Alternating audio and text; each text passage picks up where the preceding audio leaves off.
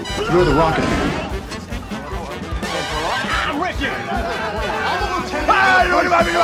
I'd like to take face off.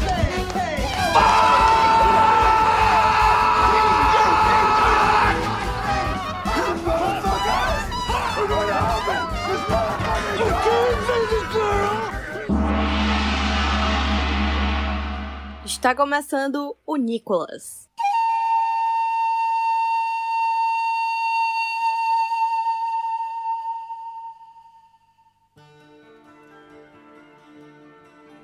Sejam bem-vindas e bem-vindas ao Nicolas, a investigação aleatória e recorrente sobre o astro internacional Nicolas Kim Coppola, ele mesmo, Nicolas Cage. Essa pessoa, esse homem, essa entidade da atuação e do cinema que está aí há vários anos atuando e proporcionando o quê? Esse podcast para você, que ele vai continuar durante muito tempo. Mas, enquanto o podcast continua, sempre estará aqui comigo os meus queridos amigos. Primeiro dele, o Pedro PJ Brandão, meu parceiro de sofrimento Sim. né? Hoje nós presenciamos um assalto no Maracanã. Vou, vou datar, vou datar. Fortaleza e Fluminense. Vou deixar aqui minha nota de repúdio. E meu ódio ao ganso. Não só ao ganso, eu tenho tanto ódio do ganso hoje em dia que eu passei meu ódio pro animal ganso. Você vê ganso no meio da rua, você quer chutar ganso. Ei, mas o animal gan- ganso, ele é mortal, cara. Sem dúvida. Verdade. Sem dúvida. Se alguém já bateu de frente com um ganso, a pessoa, no mínimo, não passou bem depois disso. Exatamente. O ganso, ele é gangsta. O gan, né, do ganso é de gangsta. Exatamente. Agora eu vou, vou entrar no off-top. Ganso. Parece É nome o coreano. ganso. Ganso. É, ganso. Ganso. É, o meu vô tem um terreninho tal, cuidava dos bichos tal. E tinha os gansos lá, né? E eles só andavam de banda, tá ligado? Aí eu, já imaginava eles vindo assim na sua direção tocando lá, um 50 Cent, tá ligado? E a gente, os netos do meu vô, todo mundo tinha medo do ganso. Então, foi ou não foi, a gente levava a carreira do ganso e tinha que subir nos pés de árvore. Ou seja, ganso é um animal perigoso. Ele só tá ali. É possível você matar um ganso quando você afoga ele. O ganso afoga? Pensei É, que ele afogar o ganso. Sexo. Ah, sexo. Sexo, kkkk. kkkk. Cara, acho que esse é o começo de podcast Nicolas mais disperso que a gente já teve na vida, assim. Tudo por causa do ganso e do futebol. Verdade. É, mais um meu amigo que não é tão futebolista assim, né? E que também está sempre aqui comigo é JP Martins. Olá, JP. Você tem algum animal assim que você é contra? Eu sou contra um animal futeboleiro, né? Esses dias, esse final de semana, eu tive a oportunidade de, eh, de presenciar o PJ e sua digníssima assistindo um jogo. E é animalesco. Sim. Não há amizade, não há nenhum tipo de amor nesse momento. Quem não sabe, o PJ e sua esposa torcem para times rivais. A gente foi ver o jogo do time do clássico, né? Clássico Rei, Fortaleza e Ceará. E saiu porrada, unha, unhada, é, gente jogando merda no outro. Foi muito Sim. feio, cara. Animosidade pura. Unhada? Foi. As unhadas. Foda, né, cara? Eu ia puxar que o, o Rudy falou que ele presenciou um assalto, né? Hoje, hoje eu presenciei uma, outro crime que é, é atropelamento, né? Eu vi uma pessoa sendo atropelada hoje na minha frente. Caralho. Foi muito doido. Não tem nada a ver com o assunto aqui, só queria puxar isso aí. Mas ela tá bem? Como é que foi, assim? Tipo. Não sei. Caralho, Meu velho. Deus! Ei, para aí, para aí, para aí. Bora, bora. Porra, peraí. Tu tá bem, Jota? Do nada virou uma barra pesada, cara. Pô, não tava esperando por Tu tá essa. bem, Jota? Não fui eu, foi a Não, pessoa. mas assim, você viu um crime, cara. Ah, mas não foi comigo, né? Não, mas não foi um atropelamento, não. Foi, na verdade, foi uma colisão de um carro com uma moto. A pessoa da moto caiu, tava sem capacete, tava com a cabeça no chão. Meu Deus Eita, do porra. céu, macho. Tava conversando, né? Mas bater a cabeça no chão é foda. Chamei a ambulância, fiquei lá um pedaço pra chamar direitinho, né? Dei a informação possível. E aí fui embora, fui pra casa. Aí chegou o Nicolas Cage na ambulância igual naquele filme, né? Espero que não. E aí, peraí, gente. Vamos, vamos até o programa. Porque temos uma convidada, uma convidada especial. É uma convidada da continuidade, né? Você vai entender um pouco mais pra frente quando a gente falar do filme. Nós temos aqui Catiuxa. Oi, Catiuxa. Tudo bom? Catiuxa, você tem alguns tópicos que pode falar agora. É ganso, crime e acidente de trânsito. E futebol. Ah, Slime. E slime. Ah, posso falar de Aê. slime. Pode, por favor. Tá liberado. Gente, a dica de hoje é a seguinte, tá? Comprem uma amoeba e usem ela pra limpar o seu teclado. Você vai encontrar pelos de gatos que estavam lá há meses, e você não sabia. Não tinha como alcançar, porque eles estavam nas entranhas do seu teclado. Porém, Gatos que nem moram na sua casa. gatos que nem moram na sua casa, mas fique atento, porque Você tem que ficar ali vendo a moeba tomando a forma do seu teclado e retirar ela no momento perfeito. Enquanto ela ainda tá junta ali, né? Você consegue puxar e realmente manter o formato dela sem ficar nenhum tipo de resíduo de amoeba no seu teclado. É um equilíbrio frágil, mas vale muito a pena. Eu sou muito fã do termo amoeba, que é um termo abrasileirado pro anglicismo slime. Eu acho a amoeba produto nacional, a gente tem que valorizar, tal qual o tênis olímpicos. Não, a minha amoeba é original, tá dizendo que é a moeba original. Tem original do lado, inclusive. Não, tem pra slime, aqui é amoeba. É, e tá dizendo aqui que é não tóxico, mas eu tô sentindo o cheiro, acho que é mentira. Aí tem um asterisco, não misture a moeba com teclado. Emissão de gases tóxicos a partir daí, imagina. Gente, eu tô dando esse conselho, mas eu acho que pode estragar alguma coisa, tá?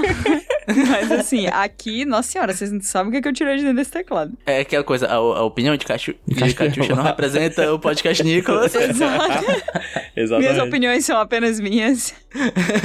E já foram seis minutos de episódio, hein? Por isso que o ouvinte tá aqui. O ouvinte está esperando isso! E o ouvinte também está esperando o Cage Fact, que é o momento onde nós trazemos um fato sobre a vida de Nicolas Cage. Não só sobre sua obra, sua carreira, sua, seu acting, né? Sua atuação, mas também sobre a vida dele. E quem ficou com essa missão foi o Pedro PJ Brandão. Nem foi, ó. Tu, tu crê? Foi o JP, caralho. Foi o JP, cara. Tu Ódio. acredita? Putz, foi o Gedro JP Brandão. Mas aí, JP, a rocha. Gente, é, o, Cage Fact de hoje é meio que um Cage não fact, um Cage talvez fact, um Cage não sei fact. Pois em julho, agora, teve. Agora não, né? Porque a gente tá gravando em depois. Teve a San Diego Comic Con, onde teve um painel da série National Treasure Edge of History, a série da franquia Além do Tesouro Perdido. Pra quem não lembra, a franquia de filmes estreladas por Nicolas Cage. E é uma série onde Nicolas Cage não tá, né? É uma série estrelada por uma moça de 20 anos que não bate é, com a descrição com Nicolas Cage, que é um cara de 79 mil anos. Mas é, aqui a, a notícia importante é Dois dos atores que vão estar nessa série são o Justin Barta e o Harvey Keitel, que são personagens que estavam lá nos filmes, né? Do Tesouro Perdido. O Justin Barta era o, o assistente do Nicolas Cage. Sim, E o Harvey Keitel, se não me engano, era o pai dele, não lembro. o Harvey Keitel era o policial que ia atrás dele, não? É o maçom. É, era maçom, ele era um... Eu um teria policial. que ter alguma memória desses filmes. Infelizmente, só tenho ele perguntando se a moça estava com fome. Mas é, eles estão voltando, né? Então isso abriu um- uma janelinha para talvez o Nicolas Cage voltasse, assim, na mente das pessoas. Foram perguntar pro, pros criadores da série, né? Se, se rolava. E aí eles falaram assim: a gente vai implorar pro Nicolas Cage aparecer. Nem que ele apareça por dois segundos. Ele é o nosso ator favorito de todos. A gente é, sugeriu ele como Ben Gates antes dele ser Ben Gates. Então ele era a nossa primeira escolha. Ou seja, eles querem muito que o Nicolas Cage apareça na série. Só que ninguém tem confirmação de porra nenhuma. Mas ele vai, pô. Então, ninguém sabe, né? Tomara. O filme Land Tesouro Perdido 3 tá em desenvolvimento desde 1982. Uhum. É, nunca parou de ser desenvolvido, está aí parado, mas quer dizer, parou, né? Enfim, aí a série, aparentemente, segundo o painel da Comic Con, ele tem ligações bem fortes. Além dos personagens, tem a coisa da página 47 do livro, que era uma coisa lá do filme 2, Sim. que é um mistério que ninguém sabe o que é até hoje, parece que vai ter na série. Então, isso tudo abre é, caminho pro Nicolas Cage aparecer. Só que, né, sem ninguém saber se ele aparece ou não, até, sei lá, quando isso aqui estreia, acho que é esse ano ainda. É, só podemos torcer para que isso aconteça, pra gente ser obrigado a ver uma série inteira perto de um episódio. Sim, Uhum. perfeito. Estou ansioso pela Lenda do Tesouro Perdido Verso. Eu acho que tem muito futuro. Tanto futuro quanto esse terceiro filme, que nunca vai sair. Não, pô, mas eu tô com o Catiuxa. Aí, Gente, se você pedir com jeitinho, ele vem. O homem agora é o culpado, irmão. O homem agora é o culpado e tem mais o que fazer, tá Eu ligado? acho que chega na casa dele com uma câmera tal qual o Gugu na minha casa, tá ligado? Chega na casa dele e grava, porra. É isso, O cara é esquece. empolgado, pô. Se a galera convidar com jeitinho, ele vai. Fazer que nem o Wesley Snipes no Que Faz Isso nas Sombras, que ele aparece via Skype. Aí, tá aí, só não vê que não quer. Pô, é, apareceu um zap do Nicolas Cage mandando um áudio, porque ele é um tiozão já, né? Eu Perfeito. acho que não falariam isso de ah, a gente vai implorar pra ele, pra ele aparecer se já não tivesse algum tipo de conversa entre os produtores e Nick Cage, porque eu acho que as pessoas assim, né? Eu gosto de pensar que as pessoas ainda têm medo de ser humilhadas publicamente, né? Alguns têm. Eu acho É. que eles não querem ser humilhados. Nunca, né? Assim, e eu acho que fica paia também pro próprio Nicolas Cage dizerem, ah, não, a gente vai implorar. Aí depois voltar e dizer, o homem disse que não. Pô, é, é verdade. Ia ser meio triste, né? Mas vamos confiar na- no coração puro das pessoas, no poder da amizade e no poder do dinheiro também, né? Que ele vai aparecer por dinheiro e vai dar certo.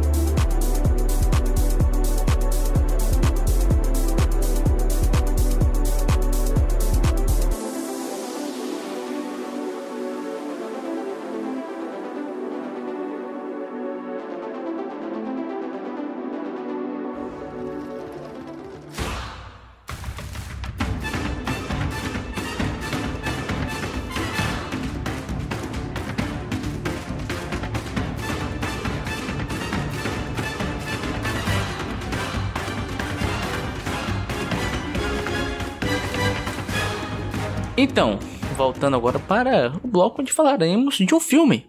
Um momento raro aqui, né? Eu acho que aconteceu poucas vezes dentro da miríade de filmes que já vimos aqui que nós vamos falar de uma continuação. Nós iremos falar hoje de Cruz 2. Como é que é o subtítulo? Eu esqueci agora. Uma nova era. Uma nova era. E Katyusha está aqui por quê? Porque ela participou do episódio do Cruz 1. Olha só. Olha aí, olha só, continuidade, meu irmão. Continuista, é isso aí. Antes de mais nada, vamos dar uma sinopse, né? É, PJ Brandão, uma sinopse. Se no primeiro filme a gente tinha uma discussão, um medo dos personagens entre o conhecido e o desconhecido, agora a gente tem entre o velho e o novo, uma discussão sobre o passado e o presente, o passado e o futuro. A gente tem ali o nosso amigo Guy, né? O menininho que encontra a família dos Crude, né? A Crude Family, é, encontrando o seu passado, né? Com os amigos dos seus pais que morreram há muito tempo atrás, num paraíso que somente a evolução do sedentarismo da humanidade conseguiu produzir. E a gente tem altas aventuras a partir desse embate, né, entre os Crudes, essa família de, abre aspas, selvagens, né, como são chamados pelos Bettermen, né, inclusive sobrenome extremamente sugestivo, né, a ideia de que são pessoas evoluídas de um futuro que pensa na tecnologia, enfim, e aí você tem esse embate entre essas duas famílias, um grande conflito entre o passado e o iluminismo. Na verdade, você tá complicando. Você podia só dizer que é um crossover de grande família com o sai de Não baixo. toma lá da cá também, né, cara? Toma lá da cá. Tem um Perfeitamente. quê de sitcom global. Vamos lá, né? Essa é a questão, assim. Tem um quê de Um sitcom sai global. de baixo, existe um certo elitismo ali de alguns personagens. Sim, exatamente. Ali tem um Caco Antibes, o Maraci Balabanian. Inclusive pelo cabelo armado, né? Exatamente.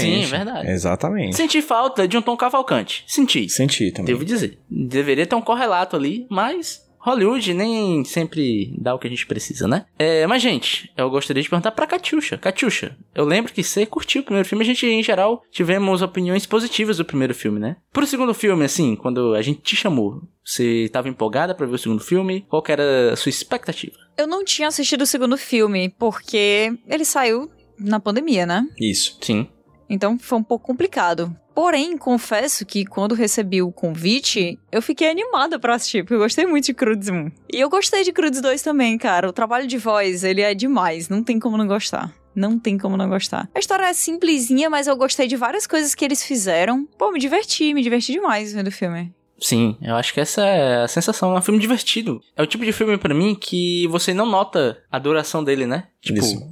Pô, você piscou, caraca, tá acabando, que louco, né? Pois é, ele parece um. Ele parece um episódio, né? Quase. E eu, eu achei legal também que tem muita evolução técnica, né? Porque. Enfim, uma animação em 3D. Mas você vê em vários momentos eles usando, tipo, umas técnicas quase de stop motion. E eles evoluíram muito a técnica, mas eles evoluíram de um jeito que não deixa o primeiro filme feio. Tipo, não é Uhum. Toy Story, sabe? Que você vê o Sim. primeiro filme e fica querendo vomitar. Ficou show, cara. Ficou muito bom. Muito bom. E é legal que tem várias quebras de, de clichês bacanas aqui que a gente vai conversar. Pô, isso é muito bom. Isso é, eu acho que é a minha coisa preferida do filme. JP, e você? Tava animado pra Cruz 2? Já vi que tu deu um um ali, né? Vamos, vamos- vamos falar sobre isso durante o episódio. É, o primeiro filme, eu, eu lembro que tu falou que era minha cara. Aí ficou surpreso quando eu falei que não gostei tanto, assim, apesar de ter gostado. Mas esse aqui eu gostei mais. Esse aqui eu achei mais legal. O que eu falei que eu fiz um barulhinho escrito aqui é que vocês falaram que não sente o tempo passar. Eu meio que senti o tempo passar ali no, no- Uhum. no segundo por esse horário, porque chega um momento que ele acontece muita coisa. Apesar de ser um filme compacto, acontece muita coisa num tempo muito pequeno. Teve um momento que eu fiquei, meu, tá acontecendo coisa demais aqui, podia acelerar um pouco. Mas eu Sim. gostei muito ainda. O que a falou que ele evoluiu sem deixar o outro feio, é que eu acho que teve um- uma mudança leve de, sei lá, de direção de arte, não sei Uhum. exatamente se é isso, que esse filme aqui, ele, ele usa mais um ambiente pra fazer piada, tem mais, apesar do primeiro já ser muito colorido, esse aqui tem mais cor na sua cara berrante que o outro tinha, mas tinha menos que esse, ou então tinha de jeitos diferentes, não sei. Acho que a diferença maior do outro é que o outro era muito bicho e ambiente, né? Uhum. Esse aqui, esse aqui tem mais ambiente, quer dizer, o ambiente é meio o mesmo, mas eles usam mais o ambiente pra fazer coisas narrativas, não sei, é, piada, é... enfim, eu tô me enrolando aqui.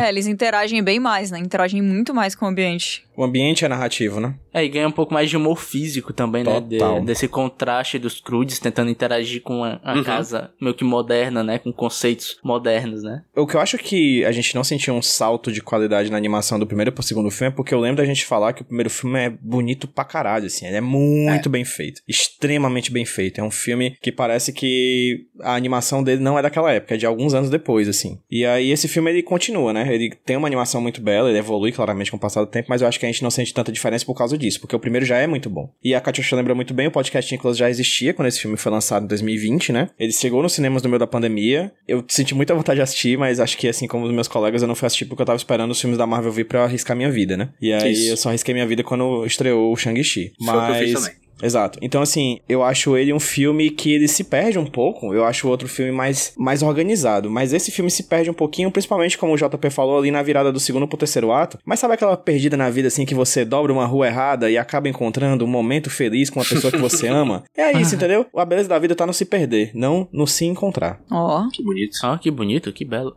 É, só falando um pouco mais da animação, que eu também é, achei interessante a mudança, porque assim, em vários momentos, eu já falei aqui, eu sou meio perturbado, né? Então eu vou assistindo o filme, eu vou conversando com ele, né? Em vários momentos eu pensei, pô, o filme vai pra essa direção, man. Aí ele me surpreendia e isso eu achei legal. Talvez seja por isso que eu não senti o tempo passar, porque ele tava sempre me puxando de volta pra história. Sim. Um desses momentos foi, tipo, foi um momento onde eu me toquei que a gente ia ter poucos ambientes, né? Porque uma coisa do primeiro filme que eu lembro de ter gostado muito é que além dele ser muito bonito, ele era muito criativo nas locações, né? Porque você tinha basicamente um road movie, é, era os Croods caminhando, tentando se livrar do mundo desabando, então você tinha vários ambientes. Nesse aqui vocês já disseram que a gente tem um ambiente mais fixo e alguns outros, né? Existe menos variação de ambientes. E eu pensei, pô, era tão legal a, a sensação da viagem, né? Ele perde um pouco nessa questão de não ter tantos ambientes que nem o primeiro. Mas o que a animação ganhou e muito pra mim, é, no segundo filme, foi nas expressões faciais dos personagens que eu acho que elas estão muito mais bem trabalhadas aqui, até por causa da tecnologia, né? Isso abre muita margem pra piada, né? Porque, tipo, os personagens, eles são mega expressivos e em alguns momentos eles quebram o estilo de animação, vira, tipo, outra coisa, eles usam outras técnicas que deixam as piadas mais engraçadas, até por, por você tá vendo a reação dos personagens, né? Tem um momento onde o, o Crude, ele fica com raiva e ele fica mais animalesco, assim, né? Então você tem esse lance das feições dele serem mais bem trabalhadas e proporcionar mais tipo de interação e até parece dar mais personalidade aos personagens, né? Porque além da voz, você tem coisas diferentes que eles fazem na atuação, colocando É, assim. e eu senti muito mais o elenco nos personagens. Sim. Cara, a Emma Stone, eu senti ela Demais. demais. Demais, assim, nas expressões faciais, nos sorrisinhos, assim, que é meio de lado e aparece tipo, metade de dois dentes, sabe? Sim.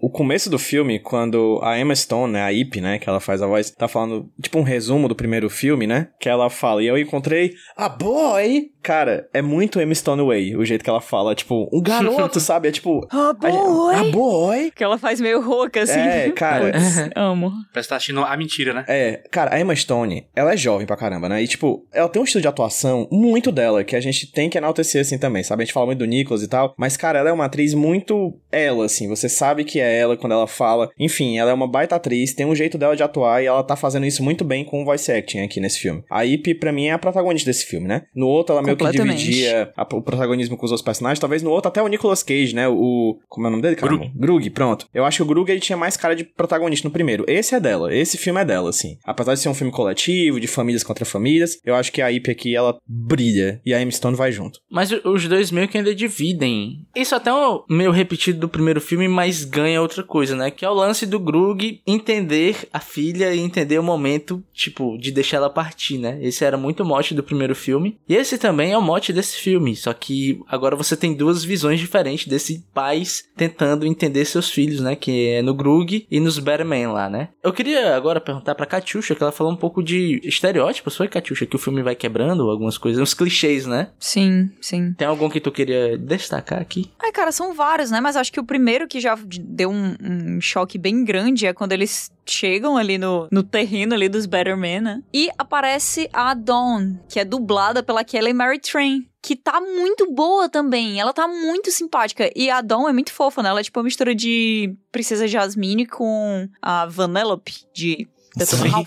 Exatamente. Sim, exato. Meu Deus, boa. Ela é muito adorável. Eu, eu curti muito ela. E aí, na hora que ela aparece, aí você fica, ai meu Deus. Rivalidade feminina. Lá vai, tipo, que, que bosta, entendeu? 2020, meu irmão, por favor, chega. E aí, na hora que a Ip chega, e aí olha pra ela e diz assim: Pera, você é uma menina? No início do filme a gente viu ela falando, né? Ah, nós, nós somos os únicos dois adolescentes do mundo e acabou que a Sim. gente se encontrou e isso é destino. E aí aparece uma outra menina adolescente, né? Uma outra mulher. Ela fala assim: Eu nunca tive uma amiga mulher. Cara, eu dei uma respirada nessa hora. Eu dei uma respirada grande. Eu achei muito legal porque esse lado da rivalidade e tal ainda existe. Mas é quase como se fosse uma coisa que é deixada bem clara, que é uma visão da geração passada, né? Uhum. Que você vê essa oportunidade, ah, tem um cara e tem a minha filha, e aí tem essa outra menina que tá com esse cara, então, naturalmente, a minha filha é rival dessa primeira menina aqui. Então, ela que é a, a intrometida, né? Ela que tem que sair daqui.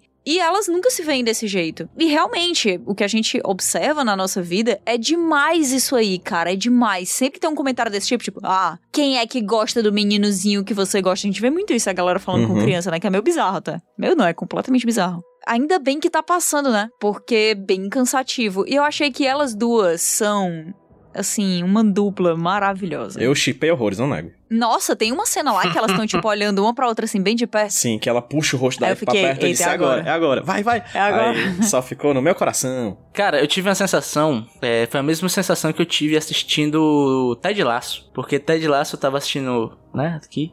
E tem um momento onde o Ted Laço pede desculpa, né? E eu fiquei, caralho? Como assim? Uma série onde as pessoas pedem desculpa? Claramente ficção. Né? E foi a mesma sensação que eu tive aqui, tipo, quando a cena vai se desenrolando, que elas vão se olhando assim, e a- ela já começa abraçando o Guy, né? Aí eu tava, ah não, lá vai. Porra, é sério que o filme vai correr pra isso? E quando ele te quebra e mostra a relação das duas, que pra mim é uma das coisas ápices assim do filme, né? Que você vê pessoas se identificando e veja só que louco, pessoas sendo amigas, Uhum. né? Que absurdo. Amizade. Onde já se viu isso? Amizade. E uma pessoa entendendo a outra e uma pessoa ajudando a outra. Sim. Porque elas se identificam e cada uma sabe o drama que a outra passa. Onde já se viu isso, não é mesmo? É um filme que não tem vilão, né, cara? É um filme que não tem inimigo, né? É um filme que são pessoas que têm conflitos, obviamente, mas que estão lá, se ajudando no final das contas, né? É, e é muito legal também como eles colocam as duas pra interagir, porque existe essa coisa do, ah, eu nunca tive uma amiga, uma amiga mulher. Que isso é uma coisa que, obviamente, né, vocês não viveram, mas depois que você entende que existe essa diferença muito grande em ter uma amiga mulher quando você não tinha uma amiga mulher muito próxima antes, existe um, um senso de se encontrar grande demais, sabe? De conforto absoluto. E eu gosto muito de como eles pegaram essa amizade, tipo, esse relacionamento que a gente já não esperava, e eles também trabalharam de um jeito que não é necessariamente esperado, porque eu acho que colocaram o relacionamento delas duas como um relacionamento que você veria normalmente entre duas crianças do sexo masculino em filmes normalmente. Sim. Porque elas se unem pra brincar e pra viver aventuras e pra viver intensamente. E a Dawn tá o tempo inteiro falando de um jeito engraçado. De quando ela chega embriagada assim em casa, fica, é, por que você tá falando assim? Sabe? É muito engraçado, é muito fofo. E em nenhum momento elas só se juntam e fica. Por exemplo, eu fiquei o filme inteiro esperando. Cara, será que vão fazer um makeover na IP? Porque tem um chuveiro lá, e aí todo mundo que toma banho nesse chuveiro fica de repente muito gato, não sei o quê. Não aconteceu em nenhum momento isso. Não aconteceu em nenhum momento da Dawn levar a Ip pra isso, porque é o que eu esperava dessa, Sim. dessa amizade feminina clichê, porque existem várias camadas de quebra de clichê, né? Você colocar elas duas pra não serem rivais e sim serem amigas, já seria muito legal, mas na hora que você pega essa amizade e faz dela sobre identificação, sobre exploração, sobre união de talentos dos dois lados pra criar essa compreensão entre duas famílias que estavam tendo uma rusga que era meio que por causa delas também, né? Elas são Romeu e Julieta aqui. Sim. É muito legal, funcionou bem demais. E em nenhum momento vira o clube da Luluzinha de, ah, vamos pintar as unhas e eu vou te mostrar que roupas são legais e eu vou te mostrar como seu cabelo pode ser muito mais bonito e eu vou fazer tranças em você. E não que isso seja errado, porque isso também é uma das coisas mais divertidas de você sair com as suas amigas mulheres, sabe? Mas é muito legal que não caia eternamente nessa mesma coisa. E a grande questão é que uma mulher leva a outra pra aventura, né? Leva a outra pra sair do, do muro e tal, pra ver um mundo novo, né? E por identificação. Por olhar e dizer assim: ah, entendi. Ela é igual a mim. Ela Exato. é completamente diferente daí, né? Ah, entendi. Esse espaço aberto inteiro e praticamente infinito é a sua caverna. Você também não pode sair daqui. Essa coisa de pegar a vida inteira da outra e pensar assim: ah, tá, encontrei esse pequeno aspecto aqui no qual a gente pode ser parecida. Então eu vou me agarrar a ele porque a gente é amiga. E também, é, não tem aquele clichê de se encontrar no meio termo. Tipo, você falou que é, tava com medo dela ter um makeover, né? Uma coisa que poderia acontecer muito bem nesse filme é continuar sendo a menina bruta, mas tem um pouquinho de, sei lá, de maquiagem, de shampoo na vida dela, e a outra ser a menina fofinha, que agora tem um pouquinho de, de músculo, ou sei lá. Sujeira. E eles não fazem isso, continuam sendo duas meninas completamente diferentes, né? A, a menina bruta e a menina protegida, sei lá. E mesmo assim elas se dão bem, elas, elas têm um relacionamento saudável e de boa. Elas se não- não entendem, precisa- né? Se entendem sem precisar uma é, cooptar um elemento da outra. E eu acho legal que, assim, o filme não tem vilão, mas o vilão é justamente é, assim, o ato vilanesco, né? E eu acho que até o ato que o filme meio que condena, se fosse uma fábula, essa seria a lição de moral, é as pessoas não sabendo conviver e se entender, né? Tudo que a gente falou que é legal na relação da Ip com a outra meninazinha, que eu esqueci o nome, é o que dá de errado, a Dawn, né? É o que dá de errado na relação das mães delas, que já é mais conflituosa e tal. Mas você vê que no momento onde elas acham um ponto em comum, onde elas entendem, tudo que a gente falou da relação da Ip e da Dawn pode se estender à relação das mães, né? Que no final de contas, apesar do o, Gru, o Grug, né? Eu até disse que ele tem parte do protagonismo aqui, mas a partir de um momento do filme, é, eles são descartados e as protagonistas viram a- todas as mulheres do filme, né? Elas se unem pra salvar o- os bocós dos maridos. Thunder Sisters! Caralho, que, Muito bom. que, que momento, que momento. Essa parte Pô, é muito cara, boa. esse filme, na real, é da avó, né? Sim. Porra, aí sim, hein? Eu gosto muito porque o filme, ele é, na verdade, a história dos Crudes encontrando um casal da esquerda cirandeira, né? O filme é a cara do esquerdo macho que convida as mulheres pra talhar suas imagens em placas de barro, né? Pra capturar a eficiência feminina, assim.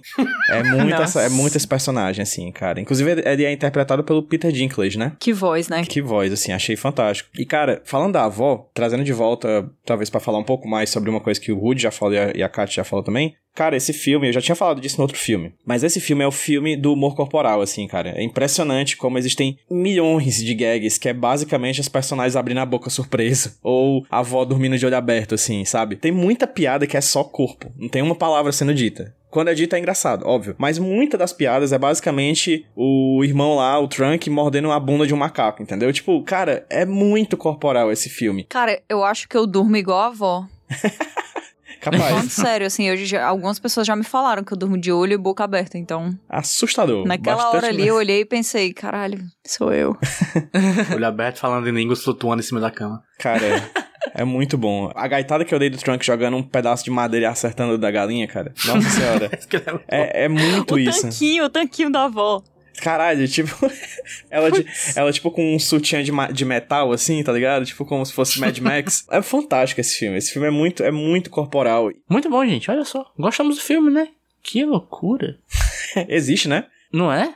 É, a gente falou muito dos Crudes, né? Dos Betterman, mas eu queria destacar também os macacos soco, bicho. Já, boa. Eu amei. Eu lembro disso no primeiro filme, que eu adorei o conceito dos animais misturados, né? Uhum. Sim. Tipo, a galinha que o PJ falou é uma galinha foca, né? É misturado. Mas os macacos socos, cara. Eu não pensei que a gente ia conhecer tantos macacos socos. Que você conhece que tem um macaco soco, um macaco que morde, um macaco que é apenas bizarro. E você conhece a linguagem dos macacos soco, cara. É muito bom. É.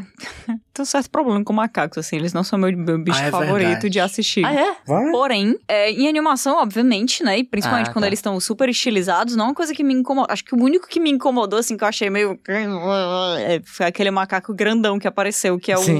o chefão, né? Mas esse negócio de eles terem uma linguagem própria que depende de socos e o jeito como o Guy é espancado ao escutar uma história que tá sendo contada de maneira poética. Porra, bom demais. Pô, cara, eu acho que a minha piada preferida é justamente essa, né? Que eles estão contando história e o Guy tá sendo socado, né? Que a linguagem é uma porrada. Né, que eles dizem, volta, Tem um monstro ali. Como assim? Ele volta? não vai repetir. Se não fosse o cancelado, né? Era, era o, o Shape falando pela pessoa. Pô, verdade.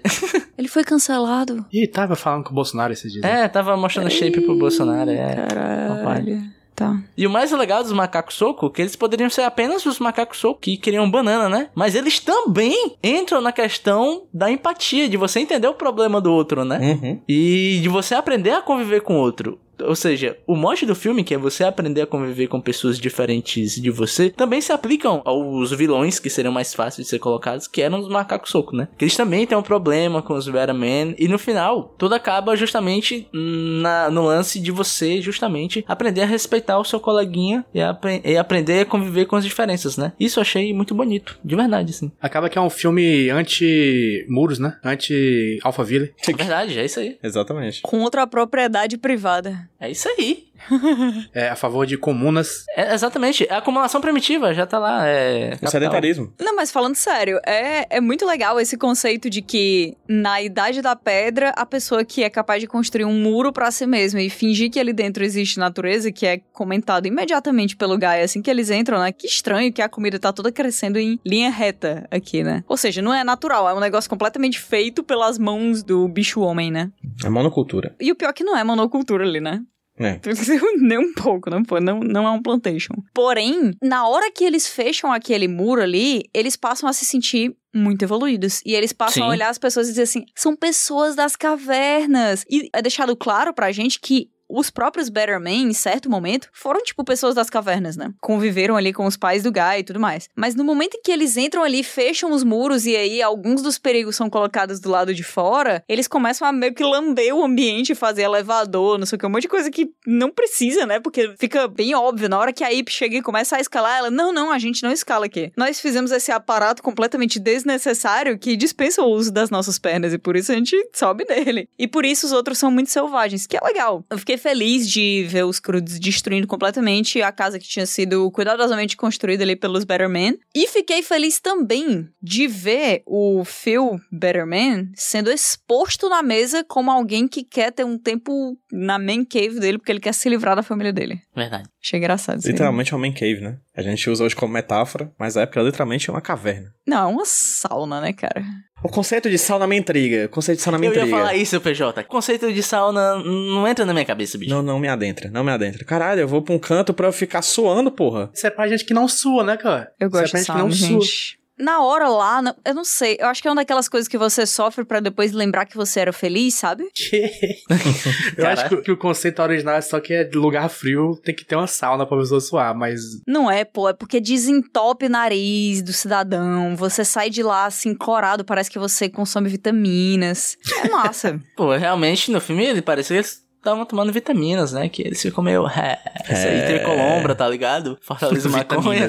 Tomando leite de tubarão. É, exatamente. E, mas é isso, cara. É, é tipo. É, é, água quente no Ceará. Porra, É, não, não vejo sentido, não. já é quente em todo canto, porra. Aí eu vou tomar banho quente também. Eu vou sair quente. Eu não quero ficar quente. Tipo usar terno no, no Nordeste. Não faz sentido. Não faz sentido. O nome disso é colonização. Colonização. Das mentes. Porra, aí, ó. A gente já citou colonização, monocultura. Sim. Rousseau, né? O propriedade privada, né? Que é o problema de tudo. Porra, filosofia, cara. Os crudes também é aulas. Cria. outro problema moderno que esse filme trata, que é o gaslight, né? Que a família Betham é, é especialista em gaslightear as pessoas. Putz, tem uma frase que eu acho muito boa, que é a mãe dos Betterman, que ela fala pra Olga, peço desculpa por ter feito mal pra você, eu te dei uma cesta de fruta passiva-agressiva. Caralho, que frase. Que frase incrível, velho. Uma cesta de fruta passiva-agressiva. Fantástico. Amei. Cara, eu, eu achei fantástico porque é tipo quando tem visita na sua casa e você quer que ela vá embora, você coloca a vassoura atrás da porta. É, Cara, quem faz isso? Na moral. eu faço mais isso do que ir pra sauna. Não, eu, É fa- mais eu vou fazer. mais pra sauna do que fazer isso. E eu não vou pra sauna. é muito louco, pô. Você tá na casa do seu amiguinho, aí ele vai e levanta discretamente, pega uma vassoura, olhando pra você assim, sabe? Coloca atrás da porta e se senta. De forma passiva-agressiva. Uma vassoura passiva-agressiva, exatamente. Eu vi, eu vi guardanapos passivo-agressivos pra vender um dia desse. Que o guardanapo, que não era pra vender no Brasil, né? Mas eu vi pessoas postando esse guardanapo, sei lá, estadunidense, que dizia assim: Bem-vindos à nossa casa, por favor, vão embora até as oito.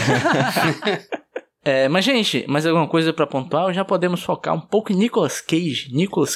Pau. Podemos focar totalmente em Nicolas Cage, eu acho. Então vamos lá. Nicolas Cage, Grug, mais uma vez está de volta. É, e queria já puxar Cage Moments. Momentos onde você olhou e falou Nicolas Cage. Queria deixar registrado que não precisa ser necessariamente do Nicolas Cage. Se tiver algum outro, sei lá, uma Emma Stone Moment análogo a Nicolas Cage Moment, pode trazer também. Está liberado. Catiuxa, teve algum momento que saltou aos seus olhos e você falou: É pra isso que eu vim ver esse filme. É pra isso que eu vim ver este homem. Ou essa atriz, no caso. Eu tive muito isso no, no começo do filme. Muito. Fazia muito tempo, né, que eu não assistia qualquer coisa de crudes e tal. E aí sempre tem. Quando você assiste um, um- uma animação legendada, sempre tem um momento de você conseguir fazer o seu cérebro entender que aquilo ali é, é certo ator ou certa atriz, né? Mas, na hora que eles. Sei lá, na hora que eles estão conversando ali, aí fala, ah, porque vão levar a minha filha, aí ele fala, não, ela não vai e tal, né? Ela não vai, ela não vai embora nunca. Cara, a voz do Nicolas Cage não tem condição, brother. Ele é muito característico. Eu não sei porque, ao contrário de vocês, eu não sou uma grande estudiosa da carreira do Nicolas Cage especificamente, então eu não assisto tudo. Pensando bem, talvez eu tenha assistido até demais, ainda não assisti tudo. Mas ele se entrega demais. Demais. Ele tá totalmente aqui. Totalmente. E Crudes não é exatamente um filme tipo, ah, o novo grande lançamento da Pixar que tá todo mundo comentando. Mas dá pra ver que o elenco todo tá empolgadaço Verdade. de participar daquilo ali. Quando o Nicolas Cage faz os barulhos de. Ah, ah, hum, e você sabe que ele tá levando a sério. Porra, eu amo. É, Você percebe que ele gosta do personagem, né? É, e quando ele dá os gritos também, eu, eu vejo muito o Nicolas Cage ali. Aquela parte que eles chegam no, no muro pela primeira vez, aí ele vai fazer um discurso, Putz. né? Não, não, só um minutinho, só um minutinho. Não, não, não, só um minutinho. Só um Não, calma minuto! é muito bom. Ali é o Nicolas Cage puro ali. Eu gosto quando aquela cena que ele tá cara, fora, bom que o pessoal tá preocupado que ele não sabe onde é que ele tá. Aí eles veem o animal se aproximando e fazem um círculo da morte, né? Kill Circle, né? Aí eles ficam lá. Kill Circle. Aí aparece o Nicolas Cage. Gente, vocês não têm. Aí recebe uma pedrada na cara. A Guga, Guga fala: Desculpa, querido, eu- a gente não viu você falando. Aí se levanta super rápido. Nunca se desculpa por fazer um círculo da morte efetivo. Tipo. Fantástico, bicho. Anotei esse também, muito bom. Muito bom. Mas eu- o meu momento preferido é o momento é, da Dawn beba depois de Muito ter sido bom. picada por Incrível. Muito bom. E cara, é muito bom. É muito bom. Você vê ela, tipo, sabe? Tem um momento que o Guy fala assim pra. Esconde essa mão gigante. Ela faz um joinha assim, sabe? Tem uma mãozona assim. É muito boa toda essa cena delas voltando, porque é muito real aquilo ali. Qualquer pessoa que voltou embriagado pra casa dos pais sentiu aquele peso ali da responsabilidade. Muito bom. E também é muito real que a Dom, pra ela, ela tava de boa. Sucesso. Você que já ficou embriagado e você pensou, estou bem, estou bem, estou suave. Ninguém tá notando. Ninguém está notando, só que todo mundo tá de fora com a mãozinha assim no queixo, rindo de você, porque você está completamente Sim. surtado. Gente como a gente, é isso aí, ó. Verdade. Pô, se for falar de cenas engraçadas assim, não necessariamente com o Nicolas Cage, tem muitas coisas, né? Aquela cena do cabelo da velha aparecendo. Muito bom. Ai, Que ela cara, é demais. solta o cabelo da velha. A parte das, das Thunder Sisters também. Quando aparecem os nomes, os nomes delas estilizados. Os assim. nomes. Irada. Aí depois aparece os Banana Bros, né? Muito bom. Cara, Pô, Banana Bro, Banana Bro é foda. Tem, cara, tem três momentos de frases do Nicholas que eu acho fantásticos, assim. Eu vou por ordem de melhores pra mim. A primeira, terceiro lugar é... O Grug percebe que ele foi enganado pelo fio. Ele fica extremamente irritado. Aí a mulher dele pega no rosto dele e diz... Querido, talvez a gente deva ir com calma. Ela aperta o rosto dele, aí ele fala... Bra, bra, bra. Aí ela... Bra, bra, bra. tipo, sim, bra, bra, bra. Aí tem uma parte que o Guy tá puto, com ódio, porque tá tendo uma briga generalizada. E ele fala que a, a pilha de gente pra dormir fede. Aí ele aparece assim lá atrás. São fragrâncias de amor. É. E pra mim, a melhor frase do Nicolas Cage nesse filme que é: Não são só macacos que batem, são macacos que chutam, que batem com a cabeça, que usam golpes baixos, que mordem e fazem todo tipo de coisa. Ombros que batem, estranguladores enlouquecidos, espancadores alucinados, assassinos com presas, sufocadores, espremedores de cérebros e um cara com ódios estranhos. É isso aí. Mas, gente, ó, antes da gente pular pras notas, a gente não pode deixar de falar dos melhores bichinhos do filme, cara. O- os cintos, os belts. Sempre, né? Oh. É muito, bom. Tá, tá, tá. Sempre, sempre. São sempre Eu os queria, eu melhores. queria que a Belt é, 7, né? Que a feminina aparecesse mais. Sim. É, Eu fala pra você, também, quando ela aparece é sempre adorável. E é ela que, que pede o, o Belt, tipo, em namoro, assim, e aí ele fica. Oh, que ele cobra a boquinha. É fofo. Você é fofo, cara. Mas tem uma, tem uma frase muito boa que não foi destacada do Nicolas Cage, que é: Você construiu um muro em volta da sua família, mas você também construiu um muro em volta do seu coração. Bonito, hein? Putz, É pra tatuar, hein? caraca. Pra tatuar. Pô, porra! Falando sério, quando você para pra pensar no tipo de relação que a família deles tem, dos Better Men, versus a família dos Scrooge, que eles estão sempre todos juntos, um sabe da vida do outro, né? Que essa questão inteira de que a privacidade abre o espaço pra individualidade, abre espaço pra individualidade demais naquele espaço gigantesco onde todos eles vivem as suas vidas completamente separadas e eles têm essa relação que é próxima, mas ao mesmo tempo que é impessoal um com o outro. Fico feliz que eles agora moram todos juntos em uma grande comunidade. É o Toma lá da cá. Sim. Igual as duas famílias Toma lá da cá. Exatamente. E o, o Crudes 3 vai, vai acabar com ele sendo abduzido. Igual Toma lá da cá. A Ip e a do olho junto. Mas vocês tiveram também uma. que é foda. Mas eu tive um, tive um momento ali quando eles são encontrados pelos Better Men naquele começo em que o. o Grug vai pegar a banana, a primeira banana. Uhum. Sim. Sim. E aí eles olham e dizem, ah, são pessoas das cavernas. Cara, não sei, eu vivi um filme ali dentro de um filme, porque eu pensei, caraca, a vila de Shyamalan. Na verdade, não era a época das cavernas, o que que tá acontecendo? Em que planeta Catiuxa. estamos? Eu não sei se tu se lembra, mas tu falou a mesma coisa no primeiro filme. Tu pensou que o Guy era um viajante no tempo. Ah, é verdade! Mas agora foi muito mais real, porque as roupas deles eram muito, muito modernas. E eles eram tipo. É porque elas não são só modernas. Eles têm um visual que é moderno, Sim. porém. De gente que quer fingir que tem contato com a natureza, entendeu? Gente muito. Gente, gente bilionária que quer fingir que. Ah, porque eu li o manifesto do Yuna Bomba e agora. putz, eu vou andar aqui na selva, entendeu? E caçar minha própria comida, porque isso é ser humano. Eu quero me desconectar dos meus bilhões. Eles têm essa vibe aí. O manifesto na bomba é foda. É isso, né, cara? Quer dizer, eu faz dois filmes então que eu tô esperando o filme de viagem do tempo dos, dos Crudes, né? Quem sabe é o terceiro, quem É sabe? o próximo, é o próximo. Eu agora tô esperando o crossover. O crossover é foda. O crossover com a Era do Gelo. Eu acho, eu tô esperando, na verdade, um crossover com os Minions, né? O Banana Verso. Pô, Banana. Verdade. Né? Pô, acho verdade. que vem aí. Porra, bananas vivendo um momento, né? Destacar uma última coisa. IPM, muito bom. IPM, sim. Muito bom. Sim. IPM é muito foda. Franjinha. I'm sorry, I can't be perfect. É isto, né? Notas, vamos lá. Todo mundo pronto? Todo mundo pronto? Pronto. Eu queria começar com notas de meu amigo JP Martins. JP, notas. Lembrando que são duas notas. A nota do filme como filme e a nota do filme como filme de Nicolas Cage. Eu dou a mesma nota pros dois. É, eu vou dar 8,5 para o filme e para o Nicolas Cage. É, é uma nota maior do que eu dei pro primeiro, porque eu gostei mais desse. Olha só. E é isto? É isso, eu só acho que tem um momento que é muito texto, mas tá ótimo. Tá tudo bem. PJ Brandão, e você? Eu subi minha nota na conversa de agora, sabia? Acho que eu gostei mais do filme depois da conversa. Eu ia dar 8,5, mas dou 9 pra ele. Gostei pra caralho do filme, mesmo, mesmo. Eu, não, eu queria lembrar da minha nota no primeiro. Real, eu não lembro. Mas enfim. Eu posso consultar agora neste momento. Estou com o meu caderninho aqui na mão. Que os crudes. Chama o VAR, PJ chama o VAR. deu para o filme 1, 9. Pois pronto. Dou 9 também nesse, dou 9 também nesse. Eu acho que, como eu falei, que o filme se perde em determinado momento, mas se acha de outras formas, mas eu acho que existem certas coisas que o primeiro filme não aborda tão bem, que nesse aborda bem pra caramba. Então, assim, no equilíbrio das forças, no yin e no yang, eu dou um 9 pro filme, e o Nicholas eu dou um 8.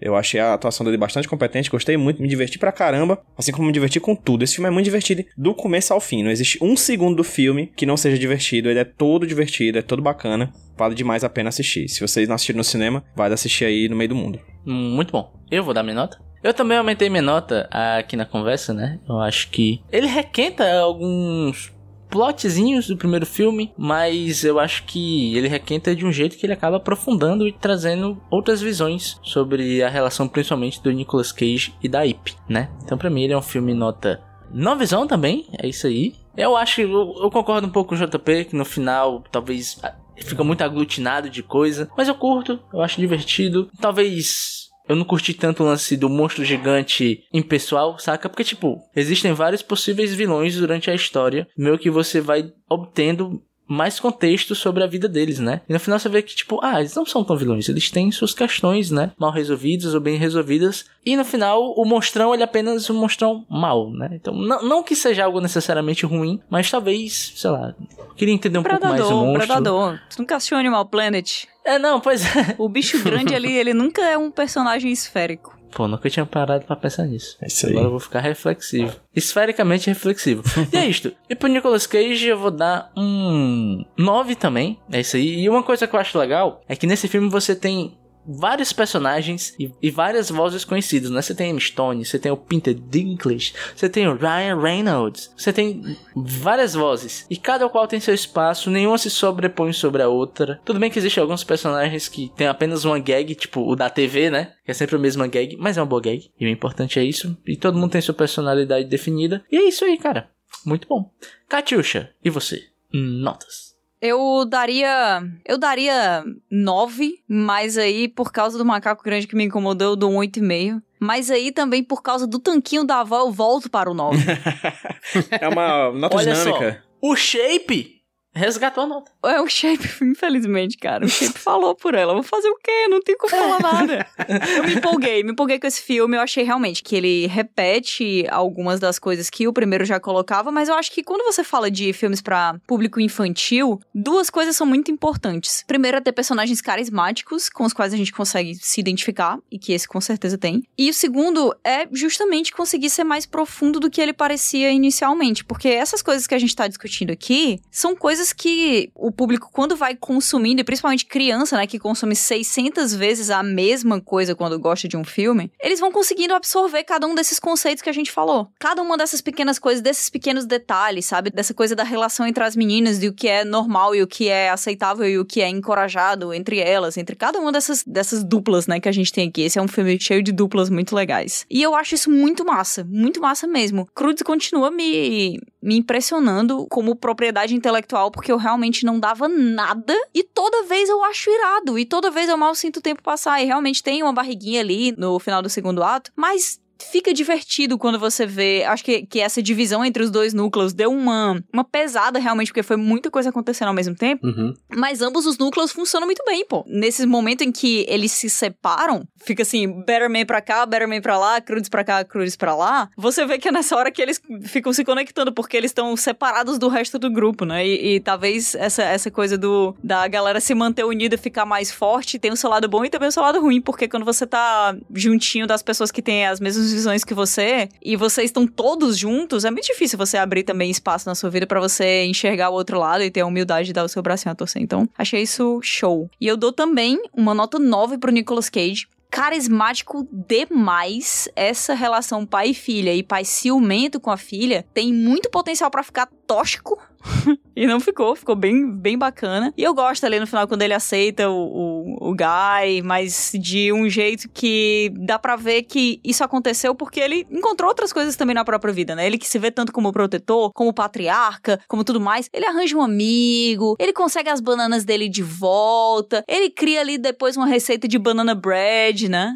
É muito bom. Irado. Nicolas Bro Cage Nana barra Bread. 10. Bro, Nana Nana Bread. Bread. Bro, Nana Bread. É, Jota, bota minha nota, bota 9 pro Nicolas também, por favor. Ah, Fui É, cooptado olha. aqui, neguei a tradição e abracei a inovação. Enquanto o JP calcula a média, que é rápido, mas eu tenho que trazer um tópico aqui que eu adorei como a banana foi valorizada nesse filme, que a banana é a melhor fruta, cara. Sem dúvida, sem dúvida alguma, quando Deus criou lá Adão e Eva, era uma banana que tava na, na- no Jardim do Éden, não uma maçã. Maçã é sem graça, eu gosto de maçã, perceba. Mas banana é rula. Banana é foda, bicho. Banana, ó. Banana já vem com a própria embalagem natural, é fácil de tirar e comer. Não, as frutas todas são assim, né? Calma. Não, mas a banana, ela é. Ela tem ali a pegada. Entendeu? Ela tem. É, É, tipo, um você- design. você vai comer aquela fruta bonita lá, como é que é o nome? Que é colorida, e que você abre e, ela é branca e você come e não tem gosto de nada. Pitaia. Pitaia, olha, ó. Pitaia. Já tem um defeito. Maçã, às vezes tem que cortar a o bichinha, né?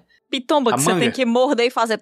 Exatamente. Tangerina, que é um negócio quando você abre cerca de 5 quilômetros de pessoas ao redor sem ter um cheiro e vão todas É comer a sua tangerina. O Subway das frutas, né? É o Subway da Sim. fruta. Caralho. Caralho. morri, morri.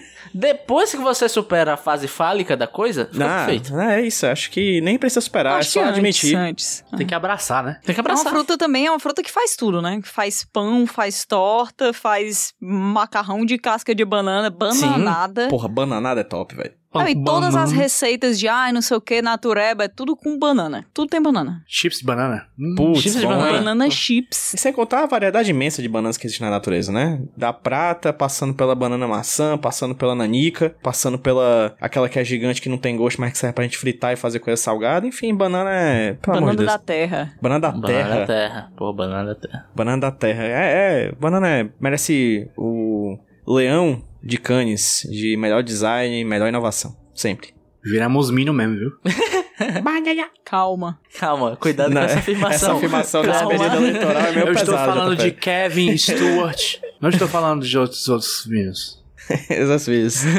JP, média. Não sei se vocês perceberam, mas todo mundo deu a mesma nota pro filme e pro Nicolas Cage. Olha aí. Oh, Eu dei a mesma nota pro filme e pro Nicolas Cage. Você também, você também. Mas vocês três deram a mesma nota pra tudo, né? Que foi Sim, 9, yes. geral. E eu dei 8,5, 8,5. Então as médias do filme e do Nicolas Cage ficaram 8,8. Ótimo. Muito bom. Excelente. Segundo o podcast Nicolas, este filme é melhor que o primeiro. Olha só. Ó. Ó. Eu acho, eu acho que ele é melhor que o primeiro mesmo. Eu também acho. Ah, e é difícil, né? Porque ah, você já é pegado a dinâmica familiar, aí você chega aqui, é outro filme com a mesma dinâmica familiar, e ainda assim ele ser melhor, complicado. Verdade. Garantiram. Já fica aí é, o convite, Catiuxa, pro 3, viu? Já tá convidada. Porra, vai dar certo. Cara, eu já me convido mesmo, porque eu tenho certeza que dessa vez vai ter viagem no tempo, então se preparem.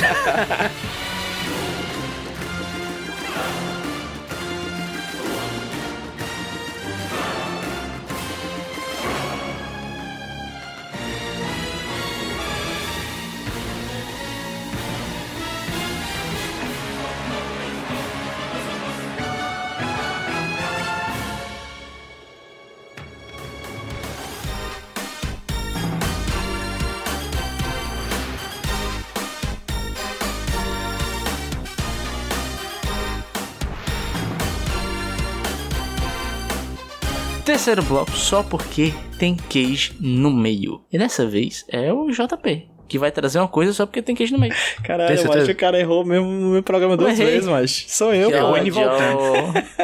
Só pode ser de verdade, só porque quer, mas pode ser porque quer. Eu venho aqui trazer, na verdade, uma indicação do meu amigo Humberto Fraga, que assim que viu isso, lembrou de mim, porque é algo que reúne duas grandes paixões da minha vida. Uma delas é Nicolas Cage, que é uma paixão aqui, que não, eu não tava esperando criar, mas durante, depois de quatro anos de relacionamento a gente acaba amando, né? Os erros e os acertos. Mas também é uma paixão antiga, que tenho desde o meu ensino médio, que, Que é... é Fortaleza Esporte Clube. Você acha Magic que the o Lion Gathering. é time? Magic the Gathering, obrigado, JP. O Lion, ele é uma paixão recente, avassaladora, que levarei pro resto da minha vida. Mas uma Você tem a paixão... Magic mesmo? É Magic, Magic eu jogo desde o meu Olha ensino só. médio. Tem um grupo de amigos do ensino médio, inclusive, que a gente só se reúne pra jogar Magic. A gente não quer saber de nada da vida do outro além de jogar Magic. É muito legal. E existe um personagem do Magic que se chama Nicol Bolas.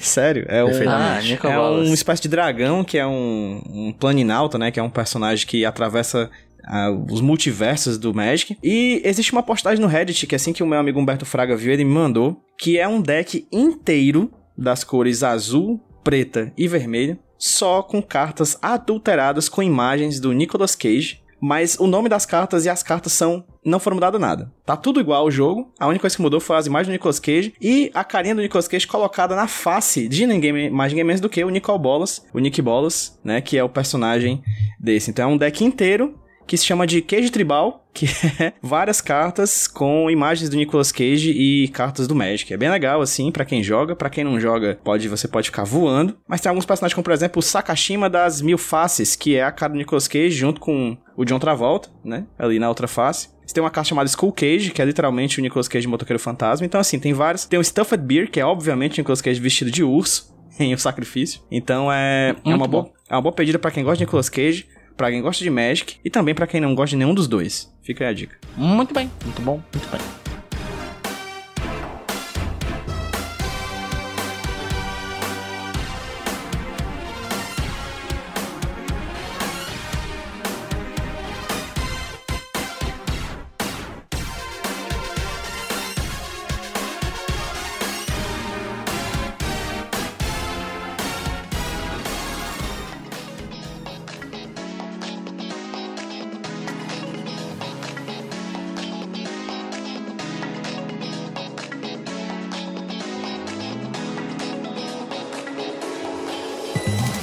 Gente, finalizando o episódio, ah, chegou o fim, está chegando ao fim. Mas antes do fim mesmo, a gente vai falar um pouco de quê? Da gente, pô. É importante falar da gente. A primeira coisa é, siga o podcast Nicolas nas redes sociais. Que é, arroba podcast... É isso? Podcast Nicolas? No Instagram? É? E no É, né, Twitter? filho? É, é isso aí. Siga a gente lá. Se quiser apoiar a gente com dinheiros, vai lá no Apoia-se que o link é... apoia.se barra podcast Nicolas. Boa! É isso aí. Se você quiser entrar no nosso grupinho de ouvintes, é só ir lá no. t.me barra Nicolovers. É, exatamente. Você chega lá, vai ter muitas fotos de gatos. Mas devemos agradecer, Catiuxa. Obrigado, Catiuxa. Obrigado, Obrigado, Catiuxa. Catiuxa. Batendo palminha de estalinho, sabe? Catiuxa, muito obrigado pela participação. Foi excelente. E se a galera, Catiuxa, quiser ver mais coisa sua por aí pela internet, pela vida, Como é que faz? Ou não faz? Assim, boa sorte tentando escrever meu nome, mas arroba Catiuxa no Twitter e arroba Cati Barcelos no Instagram, vocês me encontram por lá. Um dia eu terei TikTok. Eu tenho TikTok, tá? Mas eu não sou ainda muito bom em postar TikToks. Mas quem sabe aí no futuro, em Crudes 3, eu vou ser TikToker. tá? Opa. Me aguardem. Pô, perfeito. E olha que a gente tem aqui, Catiuxa, o homem mais TikToker do Ceará, que é Pedro PJ Brandão. O homem está viciado em TikTokear. É verdade. Pô, eu sou viciada em consumir TikTok, mas TikTokear eu ainda tenho uma trava, sei lá, espiritual, eu acho. Eu acho que eu nunca sou boa o suficiente pro TikTok, sabe? É só mudar o mindset. É só mudar eu o tenho que mindset. mudar meu mindset. Exatamente. É, ou seja, basicamente, vai se tratar, garoto, fazendo... Exatamente. Vai, vai, vai, vai sim, vai sim. Vai se, vai, vai, vai se, vai se, vai, vai se.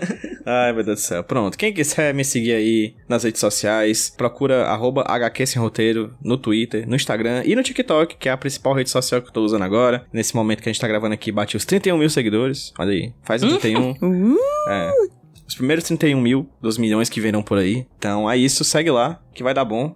Você vai ver a coisa que eu mais produzo agora, que é vídeo sobre cultura pop, quadrinhos, sociedade, cultura e satanagens. Satanagens é importante, eu acho importante. JP Martins. Eu, você pode me achar em arroba Jobopaulo no Twitter e talvez no Instagram. E é isso. É isso. Cadê é o isso. TikTok, JP? É, que Não, isso? TikTok, tô que nem você, gata. Deixa tô que nem você, otário. eu tô só olhando. Não, mas qual é o arroba? Manda, solta o arroba, amigão. Pô, boa pergunta, hein? Deixa eu, deixa eu achar aqui como TikTok. Aí vai ver, Caralho, tipo, é o TikTok? JP24698.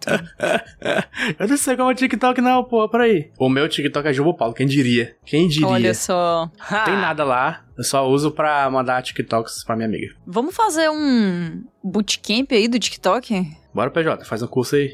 PJ pode ensinar a gente a, a, sei lá, fazer um daqueles exercícios, se liga de colocar aquelas pedras quentes no chão e você, to- você anda por cima e depois de andar por cima delas você se sente capaz de fazer um TikTok. Cara, isso foi E muito você específico. posta o vídeo de você andando na- nas pedras. É, e hashtag superação e tal. Vou, vou- bora fazer, bora fazer. Uma Vai. mentoria, PJ. Sim. Eu tô dando oficina disso, cara, lá na Cuca, viu? Só pra constar. E falando sério, pô, eu aceito, eu tenho, eu tenho vergonha. Mas é, eu esqueci das minhas redes sociais, mas antes devemos mandar beijos e carinho para quem? Para nossos ouvintes que pediram, né? Porque assim, o ouvinte pede, a gente faz. Às vezes. Vamos deixar assim, calma, calma, né? Mas aqui a gente vai mandar um beijo pra Vic. Beijo, Vic. Forte Beijo, abraço, Vic. E um beijo pro Maurício, nosso querido Maurício. Um dos componentes do Juridícolas. Exatamente. né? O corpo jurídico do Nicolas, o corpo sensual jurídico do Nicolas. É bom destacar, né? E o, o Maurício, inclusive, eu falei do, do Livrícolas, ele está intimado a participar do próximo livro, né? Que a gente vai ler. É, estarão as prisões obsoletas? Sim, estão. É, de Angela Davis. Fica a, a mensagem pra vocês. Spoiler, porra. É isso aí. Mas, gente, minhas redes sociais, me sigam lá, arroba Rudilônia e eu também estou na caverna do TikTok, que eu não consigo. Olha lá. Eu até produzi uma unidade de vídeo pra testar, mas eu percebi que meu celular é muito ruim e eu demorei o quê? Uma semana pra editar um vídeo e eu achei uma bosta. Mas um dia, um dia, gente, vai ter coisa lá, porque a gente vai aprender com Pedro PJ Brandão. Já imagina aquelas fotos, sabe, bracinho cruzado assim, é, divulgando o curso do PJ? Sim, três quartos, né? O corpo três quartos e a caba- Exato. cabeça olhando pra frente, assim, É. tipo, egípcio invertido. Sim! Um semi-egípcio. Egípcio divertida de frente, pô. Colocar assim o Rude em cima de uma cadeira, no meio de um, de um auditório cheio de pessoas e dizer: Vai, faz teu grito de TikTok, vai, grita! Ah! Aquele gritinho lá da, É, da moça da que né? ser Que ela assim. faz a vozinha criancinha. Vai dar bom. É, gente, é, como já foi estabelecido nos últimos episódios, o sorteio está morto, né? Acabou, porque tá no final, né, gente? Porque a gente quer tomar controle da narrativa, entendeu? Sim, o final tem que ser do nosso jeitinho. Então nós já temos estabelecido nossa ordem. Olha só, ouvintes, faltam o quê? Depois desse episódio? Mais dois, apenas, né? Três, né? Que a gente vai ter um fechamento aí, confia. Dois filmes, faltam dois filmes. E o próximo filme será... 211, o grande O assalto. grande assalto que aconteceu hoje no Maracanã com falta do Esporte Clube. Exatamente. 2, 2, 2 a 2, Fortaleza. Exatamente. exatamente, tá olha aí, só não vê que não tudo quer. conectado. Tá vendo como é importante controlar a narrativa? O inimigo é o É VAR. isso aí. O inimigo é o VAR. Os vagabundos! é, então, gente, é isso. Até o próximo episódio. Eu vou falar até o próximo episódio, porque não tá saindo tão regular assim, né? Mas vai sair. Confia. Confia em mim, pega na minha mão e confia. Então é isso. Até o próximo momento, até o próximo episódio e tchau. Tchau. Tchau.